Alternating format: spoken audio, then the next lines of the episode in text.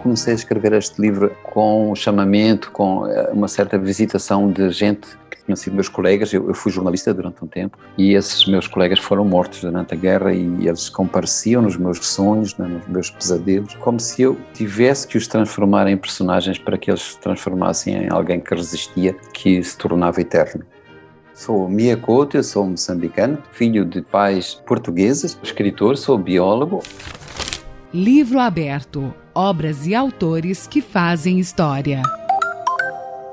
Após a conquista da independência, Moçambique mergulha em uma devastadora guerra civil. Esse é o pano de fundo para o relato poético e envolvente do romance de estreia de Mia Couto, publicado em 1992, Terra Sonâmbula. Este livro fala sobre um período de uma guerra civil que começou dois anos depois da independência de Moçambique. Em 77 começou esta guerra civil que durou durante 16 anos e fez um milhão de mortes. Portanto, foi uma coisa profundíssima, de uma violência extrema. Não há família, não há gente em Moçambique que não tenha parentes e amigos que não tenham sido mortos nesta guerra.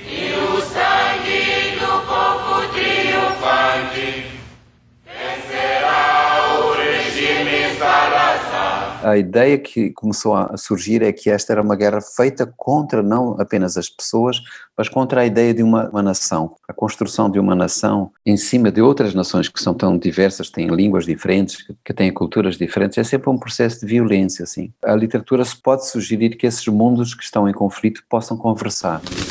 Em Terra Sonâmbula, o velho Tuahir e o menino Muidinga representam uma narrativa entremeada de vozes de um país em busca de identidade nacional. E é logo a escolha dos principais personagens mostram que eu quis colocar esses universos em diálogo. Ali um menino e ali um velho, portanto há gerações diferentes que estão dialogando às vezes em grande tensão, outras vezes em harmonia. Há ali o mundo da oralidade, que é o mundo do mais velho, e o mundo da escrita, que é o mundo do mais novo, que entram em conjunto. E quem faz a costura de tudo isso são cartas. Há ali um terceiro elemento que mostra que a escrita, como uma espécie de, de mensageira da modernidade, pode costurar essas diferenças. O professor de literatura do curso Anglo Vestibulares e do Sistema Anglo de Ensino, André Kolozuki, fala sobre o estilo de escrita de Mia Couto. Terra Sonâmbula trabalha com um gênero híbrido, porque tem aqui dentro desse livro carta, diário, lendas, provérbios, ou seja, a gente está falando aqui de mistura de gêneros e de um estilo que vai além da própria realidade, né? Há aqueles que chamam de realismo mágico também. O próprio título do livro sugere a ausência de fronteira entre o que está vivo num território que está entre o sono e está entre a realidade. Há um personagem do livro que pergunta o que é que faz andar a estrada? É o sonho. Enquanto a gente sonhar, a estrada permanecerá viva. É para isso que servem os caminhos, para nos fazerem parentes do futuro. Ora, se nós queremos ser parentes, não é, familiares do futuro, é preciso ter esse direito a sonhar. Isso, uma via é a poesia, não é? Ter a capacidade de não ficarmos paralisados e pensarmos que a realidade toma posse de nós, que não pode haver outra coisa senão este mundo. Se a gente pensar que outro mundo é possível, então estamos a fazer poesia no sentido que estamos a construir alguma coisa que está para além desta linha do horizonte que pensamos que é o fim, não é?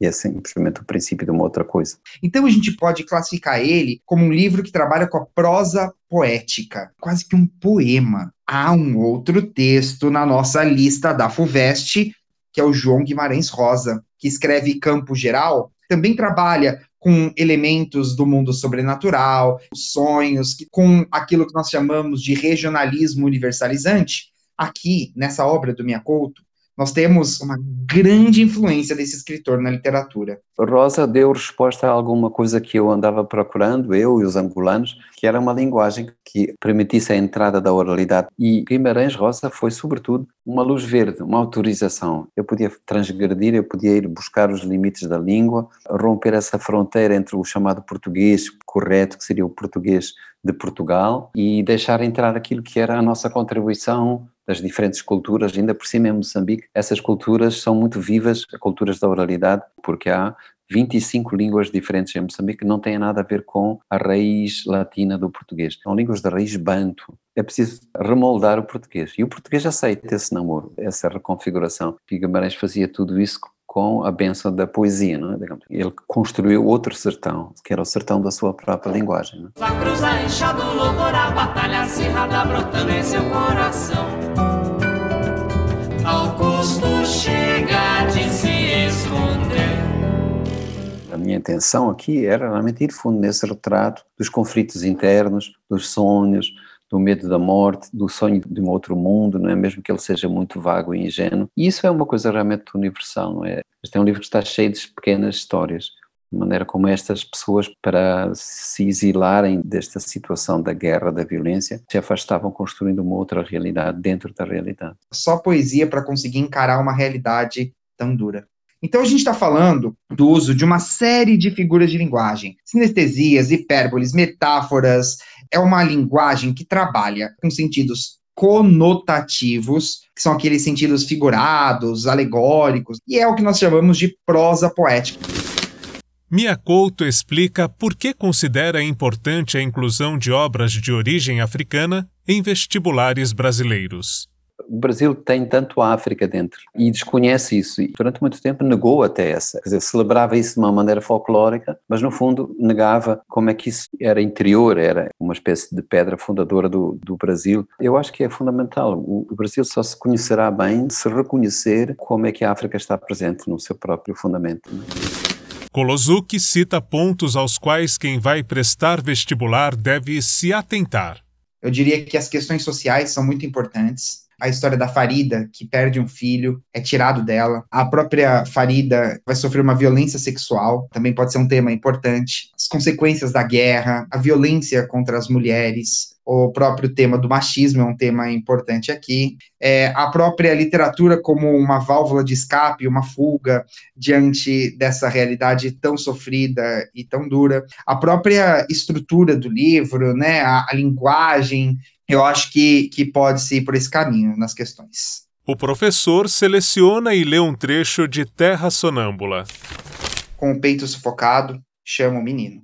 O menino estremece como se nascesse por uma segunda vez. Da sua mão tombam os cadernos. Movidas por um vento que nascia não do ar, mas do próprio chão, as folhas se espalham pela estrada. Então, as letras, uma por uma, se vão convertendo em grãos de areia, e aos poucos todos os meus escritos se vão transformando em páginas da terra.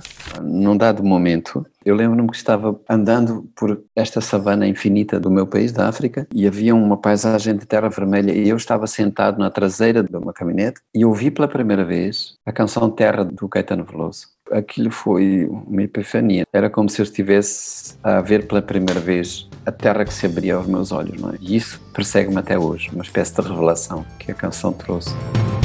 Por mais distante, o errante navegante, quem jamais te esqueceria